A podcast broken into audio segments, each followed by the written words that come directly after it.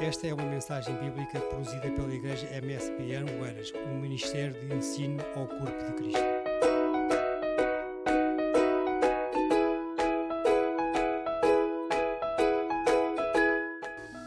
Meus irmãos, a paz do Senhor e obrigado pela vossa gentileza. Aproveitando que estáis em pé, por gentileza, tome a sua Bíblia e abra no Evangelho segundo Marcos, capítulo de número 9. E nós vamos ler o versículo 35 apenas. Evangelho de Jesus Cristo, segundo Marcos, capítulo de número 9. Nós vamos ler apenas o versículo 35.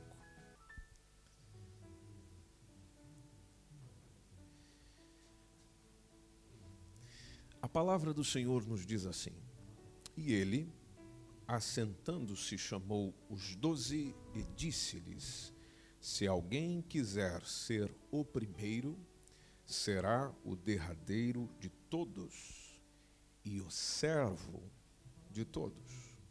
Vamos tomar novamente só a palavra de Jesus. Se alguém quiser ser o primeiro, será o derradeiro de todos e o servo de todos. Amém. No reino de Deus, a dinâmica é totalmente diferenciada da vida terrena quando se refere a primeiro e último. Onde nós vivemos, onde nós trabalhamos, onde nós estamos, é comum afirmar e se ter que aquele que faz primeiro, chega primeiro, anda primeiro, é o melhor. Se estiver no topo da tabela, é o melhor, e é o melhor porque está em primeiro. Se chegou primeiro, é o mais rápido. O último é o fracassado. Aliás, o fracassado já é a partir do segundo, porque não conseguiu chegar em primeiro. Essa é a ideia que se tem, é o pensamento que se tem, precisamente na área comercial que trabalhamos. Queremos chegar em primeiro, queremos ser o primeiro nas vendas, na qualidade do serviço, na inovação, no profissionalismo. O primeiro. E se não o formos, é bem possível que alguns de nós sejamos tomados por um sentimento difícil de tolerar, chamado inveja, do qual nos faz, alguns em maior grau, outros em menor grau, batalharmos pelo primeiro lugar, seja pela maneira lícita ou seja pela maneira ilícita porque se condiciona sucesso a primeiro lugar. No reino de Deus, o bom, o melhor, o que realmente merece louvor da parte do Senhor, não é o primeiro, é o último. Desde que o último esteja auxiliando o primeiro chegar em primeiro. Porque ele é servo de todos por ele servir é que ele está em último. E justamente por servir e estar em último é que o próprio Senhor Jesus diz que você é primeiro, porque ficou por último. Dinâmicas totalmente diferenciadas, realidades totalmente distintas, que talvez para nós aplicarmos nos nossos dias ou nas nossas atividades seculares seja difícil.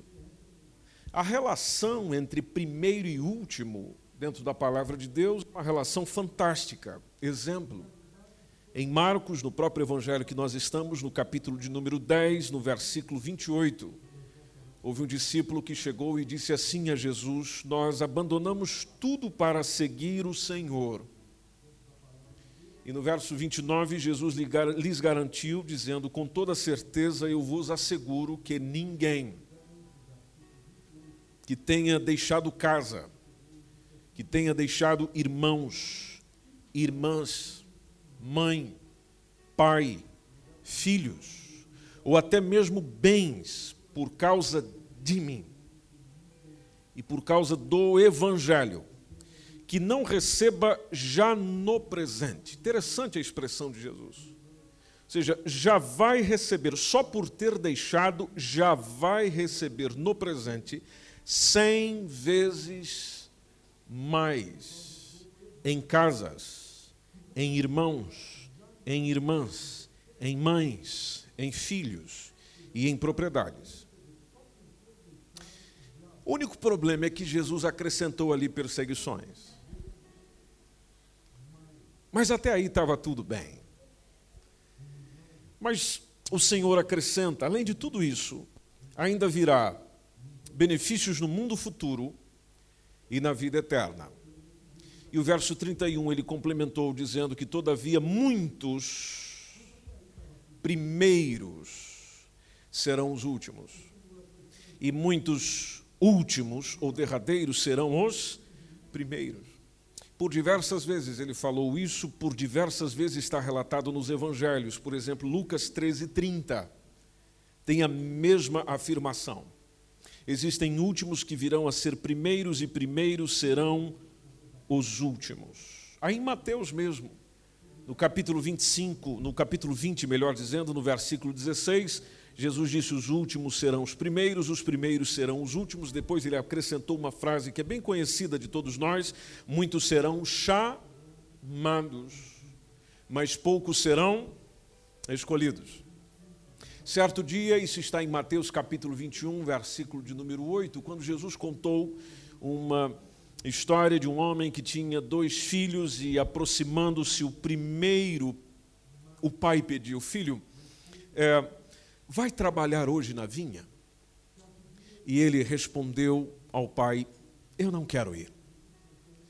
Todavia, mais tarde, ele se arrependeu e foi. Aí o pai chegou ao segundo filho e ele fez exatamente o mesmo pedido: Filho, vai trabalhar hoje na vinha? E este segundo filho respondeu: Sim, senhor, eu irei. Mas Jesus diz que ele não foi.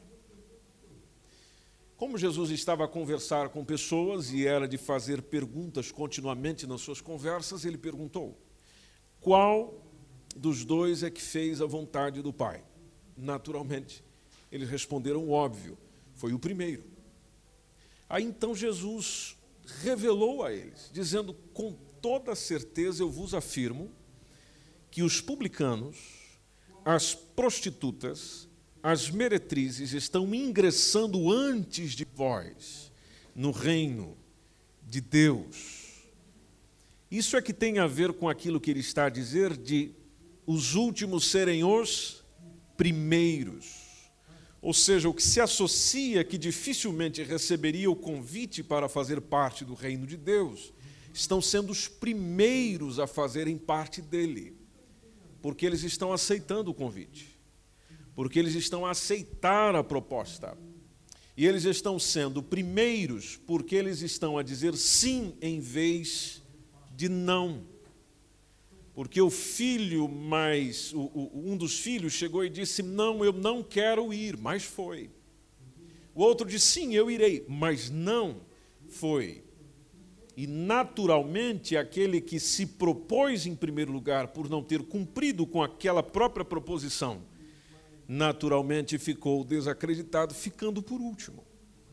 Dentro do Mateus 20 e o versículo 20, tem uma outra circunstância da esposa de Zebedeu que chegou para Jesus juntamente com seus filhos e ela se prostrou diante de Jesus e fez até um pedido a ele. O pedido da mãe dos meninos era de que no reino, e aqui ela está a falar de coisas futuras. Olha, ordena no teu reino, Jesus, que os meus dois filhos, eles se assentem um à tua direita, outro à sua esquerda. A resposta de Jesus para a mãe era: vocês não estão sabendo o que estão pedindo. Vocês não têm ideia do que estão a pedir. E até ele acrescentou, dizendo: Será que vocês podem beber o cálice que eu estou prestes a beber? Será que vocês estão prontos para ser batizados com o batismo ao qual eu estou sendo batizado, ao qual eu estou sendo imerso, ao qual eu estou sendo mergulhado? E os meninos estavam tão animados, juntamente com a mamãe, que eles disseram: sim, nós podemos. E Jesus respondeu para eles: falou, olha, é, certamente vocês vão beber do, do, do meu cálice, só que dentro desse assunto, dentro dessa temática, essa decisão de quem é que senta à minha direita, quem é que senta à minha esquerda, isso não cabe a mim outorgar, não cabe a mim essa decisão. Esse lugar pertence àqueles que foram reservados por parte do meu Pai. Isso deu maior problema aquele dia, porque o versículo posterior precisamente o 24, diz que os outros dez ouviram essa conversa. E ao ouvirem isso, eles ficaram injuriados com Tiago e com João. Mas que palhaçada é essa trazer a mamãe para fazer esse tipo de pedido para o Senhor Jesus? E, e o Provérbios tem razão. Isso aqui nos mostra que a, aquele texto de Provérbios, no capítulo 13, versículo 10, que diz que a arrogância só produz contenda, é a plena verdade do negócio.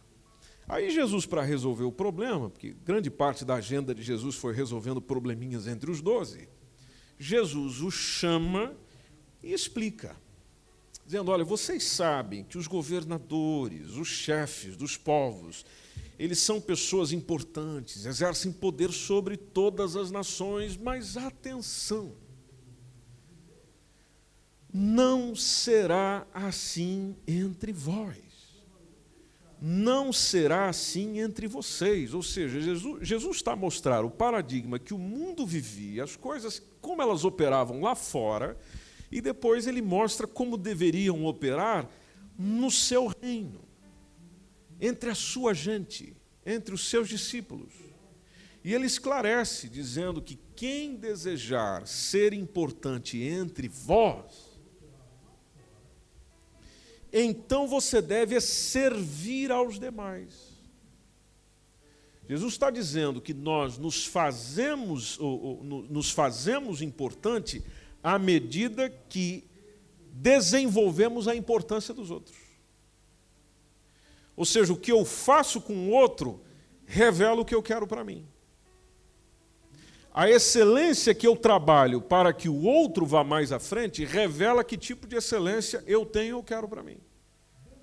Por isso é, é, é, intrigante quando nós começamos a pensar em tudo que Jesus ensina sobre a relação com o outro.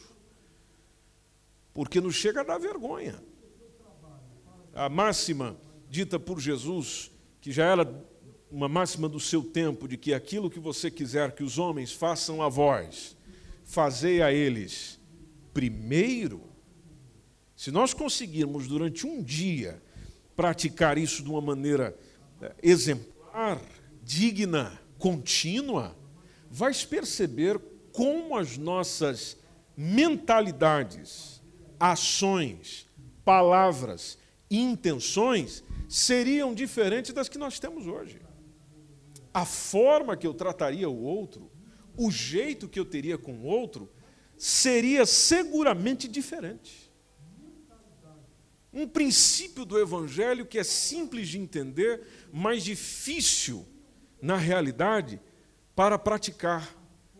Não porque o princípio seja difícil, é porque eu sou difícil.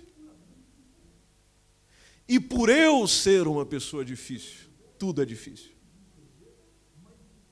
Paulo, quando escrevia a igreja em Filipos, lá na carta aos Filipenses, capítulo 2, versículo 3, ele falou: Irmãos, não façam nada por rivalidade. Entre vocês não pode ter, é, é, ter rivalidade, entre vocês não pode ter competição. Não façam rivalidades por vaidades. Pelo contrário, gente. Sabe o que você vai fazer? Você vai considerar com toda a humildade os outros superiores a si mesmos.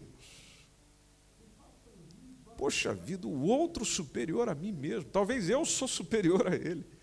Mas eu devo considerá-lo, segundo o Evangelho, ele ou ela superior a eu mesmo. No, no, verso 4 do mesmo capítulo, ele até acrescentou, dizendo: cada um vai, vai zelando não apenas dos seus próprios interesses, mas igualmente pelo interesse dos outros. E, e às vezes a gente fica a pensar, mas o Senhor Jesus fez isso? Bom, fez. Porque no versículo 5, ele está a dizer que nós devemos ter o mesmo sentimento que houve também em Cristo Jesus, o qual, sendo plenamente a natureza de Deus, não reivindicou o ser igual a Deus, pelo contrário, ele se esvaziou. Esvaziou-se a si mesmo. Assume plenamente a forma de servo, porque para servir tem que se esvaziar. E se torna semelhantes aos seres, e se torna semelhante, melhor dizendo, aos seres humanos. Ou seja, se fez como um de nós.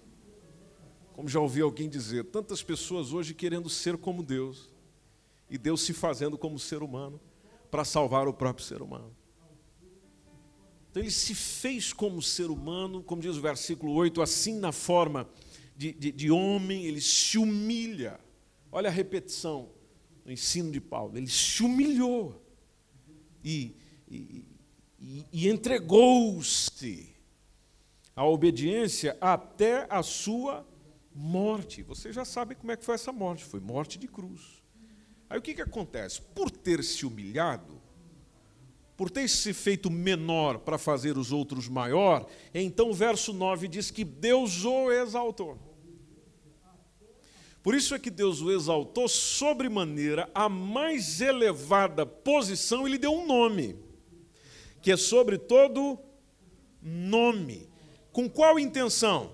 A intenção de que outros se dobrem diante dele também. Mas para que os outros se dobrem, ele teve que se dobrar.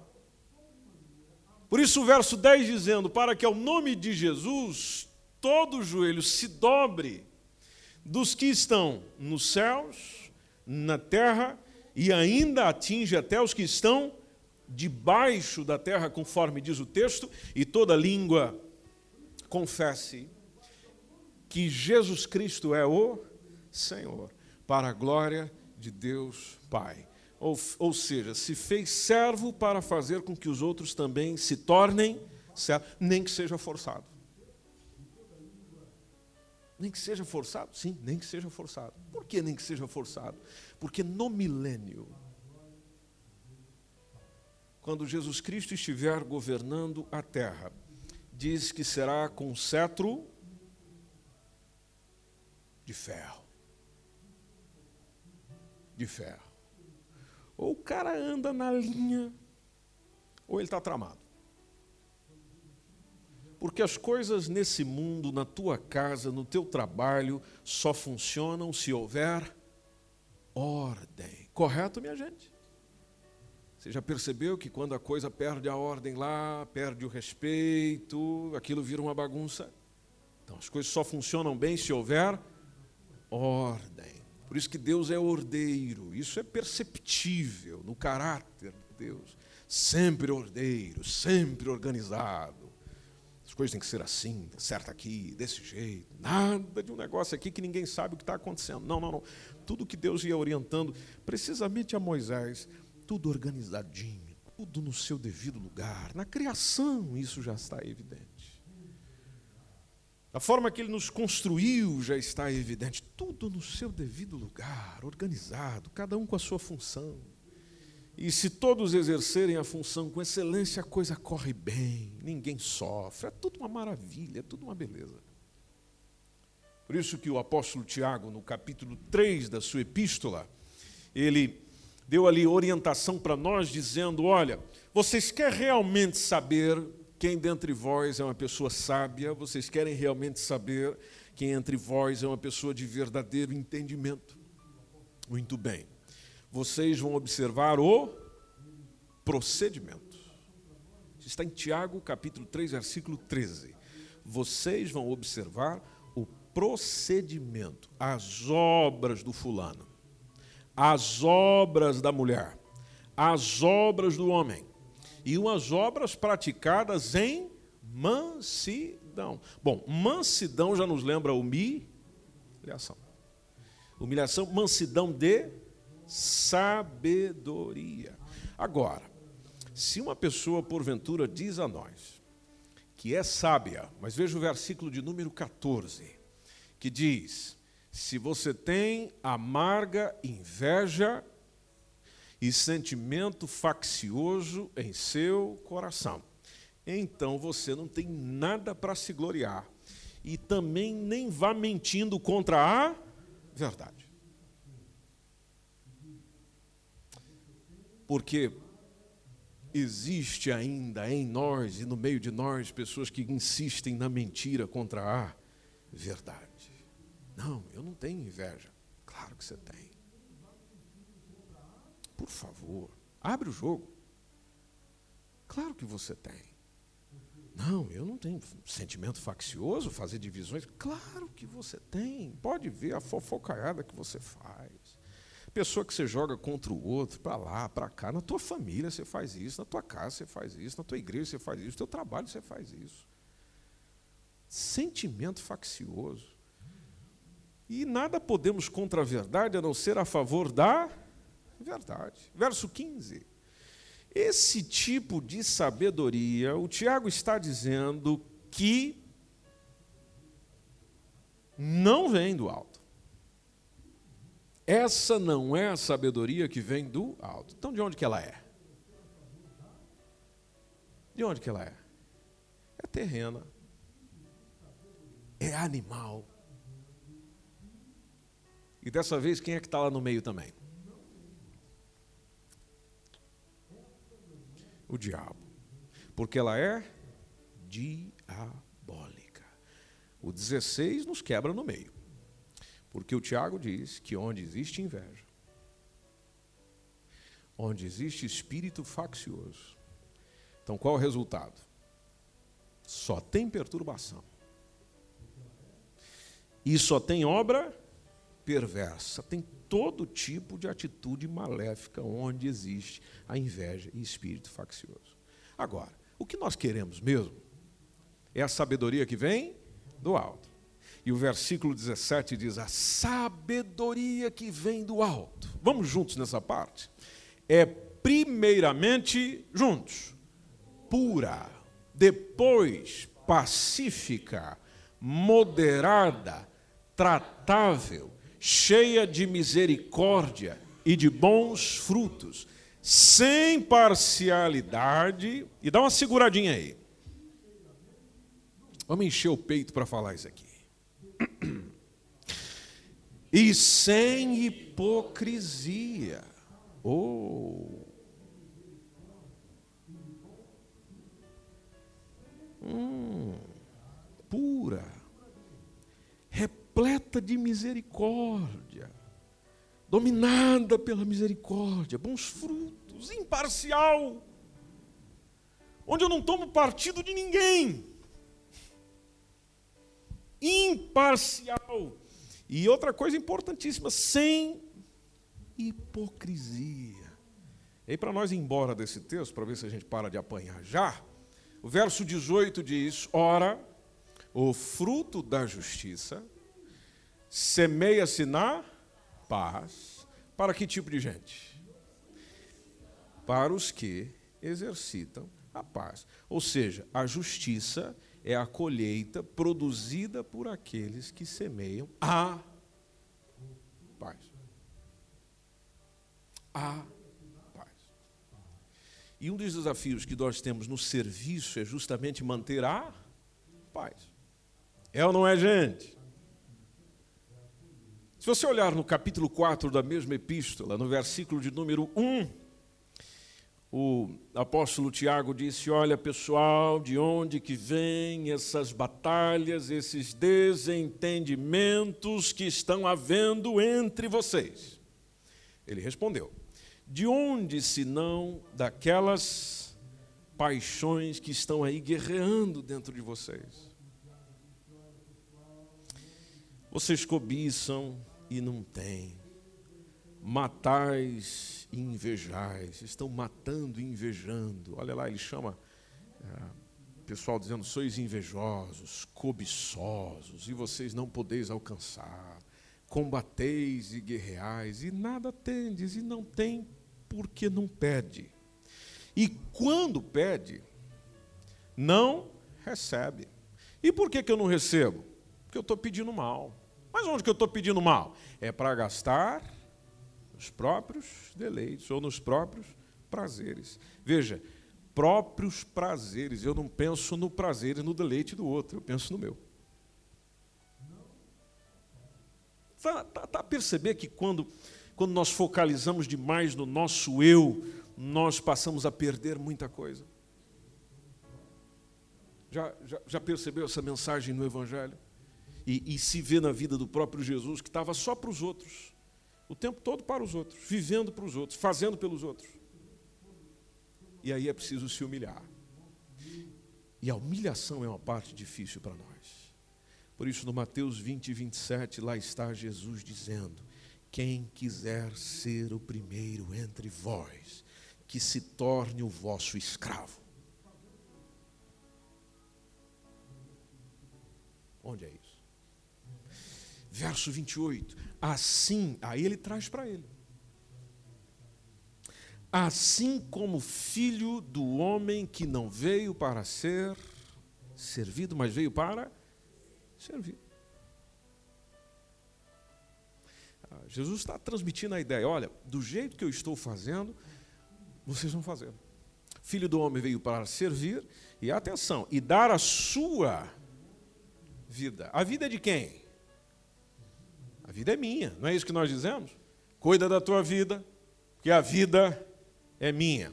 Pois é, Jesus tinha a vida dele, mas ele deu a sua vida pelo resgate dele ou do outro? Do outro. Do outro. Então o servo está para os outros como o seu senhor está para ele. Ou seja, assim como o Senhor está para nós, nós nos tornamos para o outro.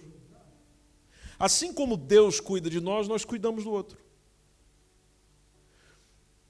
Conforme eu vou cuidando de alguma coisa do outro, Deus vai cuidando das minhas. Conforme eu vou fazendo para lá, Deus vai mandando para cá. E o Tiago, irmão de Jesus, conviveu com Jesus, esteve com Jesus, viu Jesus crescer acompanhou a vida dele. Por isso que ele escreveu Tiago 4 e 6, dizendo que esse mesmo Jesus é que nos dá graça ainda maior, dizendo que Deus se opõe aos arrogantes, porque o arrogante não quer servir ninguém. O arrogante não quer atender ninguém, o arrogante não quer olhar para ninguém. Não tem misericórdia de ninguém, é só ele, ele e ela. É o que importa, é o que vale. Mas o texto diz que o Senhor se opõe aos arrogantes, mas ele concede graça para quem? Aos humildes. O, o Provérbios 29 e 23 diz que o orgulhoso sempre acabará sendo grandemente humilhado. E isso é verdade. Em contraste, vai chegar o dia, conforme diz o texto, em que o humilde obterá o quê? Honra. Por isso que o Lucas 4,11 nos lembra que todo aquele que se promove ele será envergonhado. Fala de si, sou eu, eu, eu, eu. Mas aquele que se humilha, o que, é que vai acontecendo? Recebe exaltação. Porque nós recebemos esse exemplo do mesmo Senhor. E esse Senhor quer que nós sigamos esse mesmo exemplo. Está lá dizendo: qualquer que a si mesmo se exaltar, o que, é que vai acontecer com essa pessoa? Será humilhado. E aquele que a si mesmo se humilhar será exaltado. Ensino de Jesus. Isso aqui é tudo palavra dele, ele passando para os seus discípulos e passa para nós hoje. Se você observar em Lucas 22 e 25, já é um outro momento da vida dele. E ah, o, o ensino é exatamente o mesmo ali. Vocês sabem que os senhores as nações são senhores deles, os que exercem autoridade sobre os povos são chamados de benfeitores. Entretanto, aí o verso 23, o 26, vós não sereis assim, o maior entre vós seja ah, como o mais jovem, aquele que governa, como o que serve. Aí o versículo 27 é que tem uma pergunta interessante, quando Jesus diz: Pois qual é o maior? Quem está à mesa ou quem serve? Porventura não é quem está à mesa? Aí Jesus diz: Eu, porém, entre vós, eu sou como aquele que serve.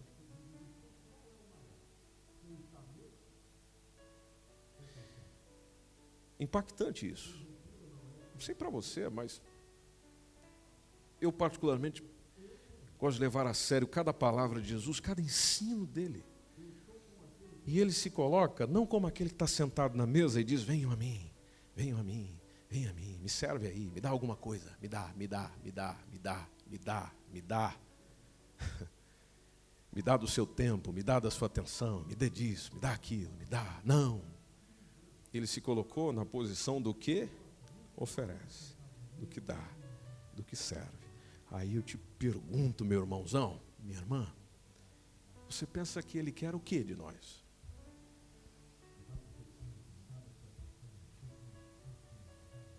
Gente às vezes até chega no culto só para receber. Jesus, eu estou indo para receber.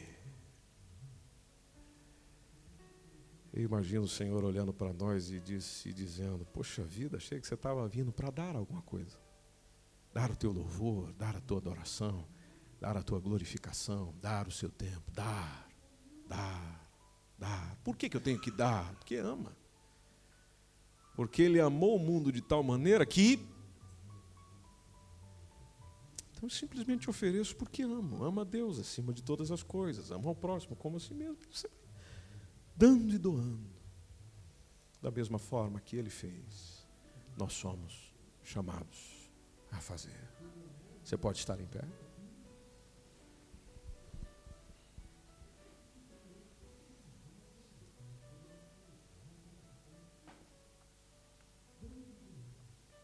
Nessa vida você está para ser o primeiro ou está para ser o último? Dentro do convite de Jesus, você é quem nessa fila? Você está para servir ou está para ser servido? Você só gosta de estar sentado à mesa recebendo ou gosta de servir quem está à mesa? Que tipo de pessoa você é. Se é aquele tipo de pessoa que surge uma necessidade do reino de Deus, uma necessidade da vida de alguém, porque atender alguém também é atender no reino de Deus. E você faz aquilo que está conforme a tua capacidade. Ou só está para receber? Jesus era como aquele que serve. E você? Você sabia que Jesus só vai servir quem serve? Interessante quando ele disse isso. Isso está em Lucas capítulo 12, versículo 36 em diante. Quando ele disse: Sede vós semelhantes aos servos quando esperam seu senhor voltar de um banquete de casamento, para que assim que ele chegue, e anuncie que ele chegou, você possa abrir a porta sem demora. Aí ele começa a aplicar o texto, dizendo: Felizes, bem-aventurados aqueles servos aos quais, quando o Senhor vier, veja que o Senhor está com S maiúsculo, aqui ele está falando dele mesmo, achar vigiando. Em verdade vos digo que se cingirá, veja, o Senhor se cingirá e os fará assentar à mesa, e achegando-se os servirá. Aí o versículo 38. E se vier na segunda vigília, ou seja, ainda que chegue durante a alta da noite, ao raiar do dia, bem-aventurados são os tais servos. Em João capítulo 12, versículo 26, Jesus se alguém me serve, essa pessoa precisa me seguir, e onde eu estou, meu servo também estará, aquele que me serve. Veja o que diz bem o finalzinho do texto. E se alguém me serve, ou se alguém me servir, o que, é que vai acontecer? Meu Pai o honrará. Quem recebe honra é quem serve. Por isso, o meu convite para si hoje é de servi-lo. Como é que eu faço isso, pastor? Bom, em primeiro lugar, você se voltando para Ele. Hoje mesmo você pode recebê-lo como seu único e suficiente Salvador. Hoje mesmo você pode acolhê-lo no seu coração, dizendo: Senhor, eu te recebo, eu te recebo na minha vida, eu te recebo para transformar-me por completo, por inteiro, porque eu quero aprender tudo isso. Eu tenho muitos problemas, muitos defeitos, muitas falhas. Eu sei que o Senhor, como mestre, pode me ensinar para eu servir melhor. Se você já tomou essa decisão, como é que eu faço para servi-lo? Bom, entregue a Ele o que você tem com seus dons, seus talentos, sua vida. Afinal, o que você tem é o que Ele te deu. Se você já está na igreja há algum tempo, lembre-se de que o Senhor não te chamou para ficar parado, Ele te chamou para você fazer alguma coisa. Enquanto você está fazendo, você está servindo, servindo pessoas e servindo a Deus.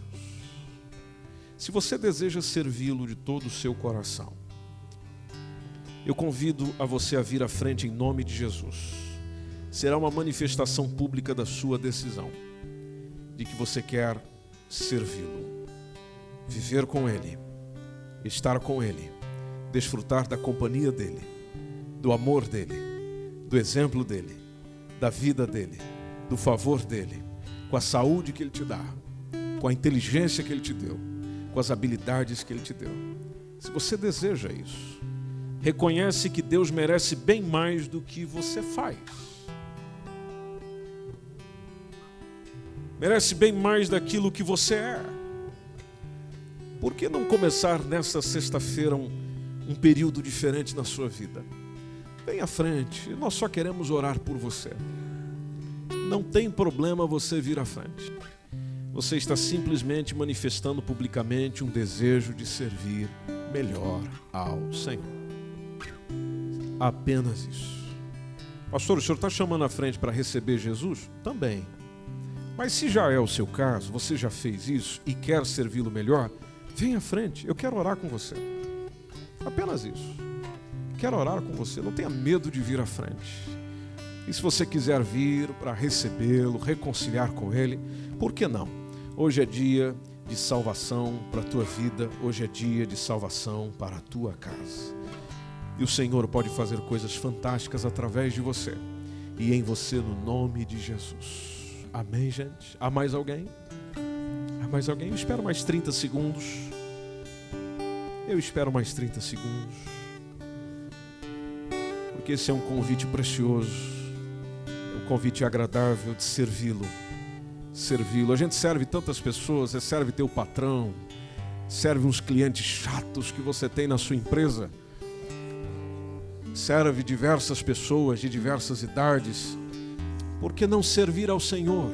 Por que não servir ao Salvador da tua alma, da tua vida? Você tolera tanta gente, suporta tanta gente. Por que não servir aquele que te conhece melhor do que todos, melhor do que ninguém? e simplesmente quer fazer através de você coisas maravilhosas, especiais e fantásticas. Você vai ser honrado com isso e o nome do Senhor será glorificado por isso. Eu quero pedir gentilmente a vocês, meus irmãos, vocês que estão aí atrás, se puderem, como demonstração profética sobre a vida destes teus irmãos, estender as tuas mãos para cá. E você vai orar por eles no nome de Jesus. Façamos isto juntos em nome do Senhor. Papai, à frente estão pessoas que desejam servi-lo porque o amam, querem conhecer melhor o Senhor, para viver melhor para o Senhor, viver melhor no Senhor, compreender a tua palavra, teus ensinos, tua vontade, tua essência, que o Senhor os capacite para o serviço onde estão.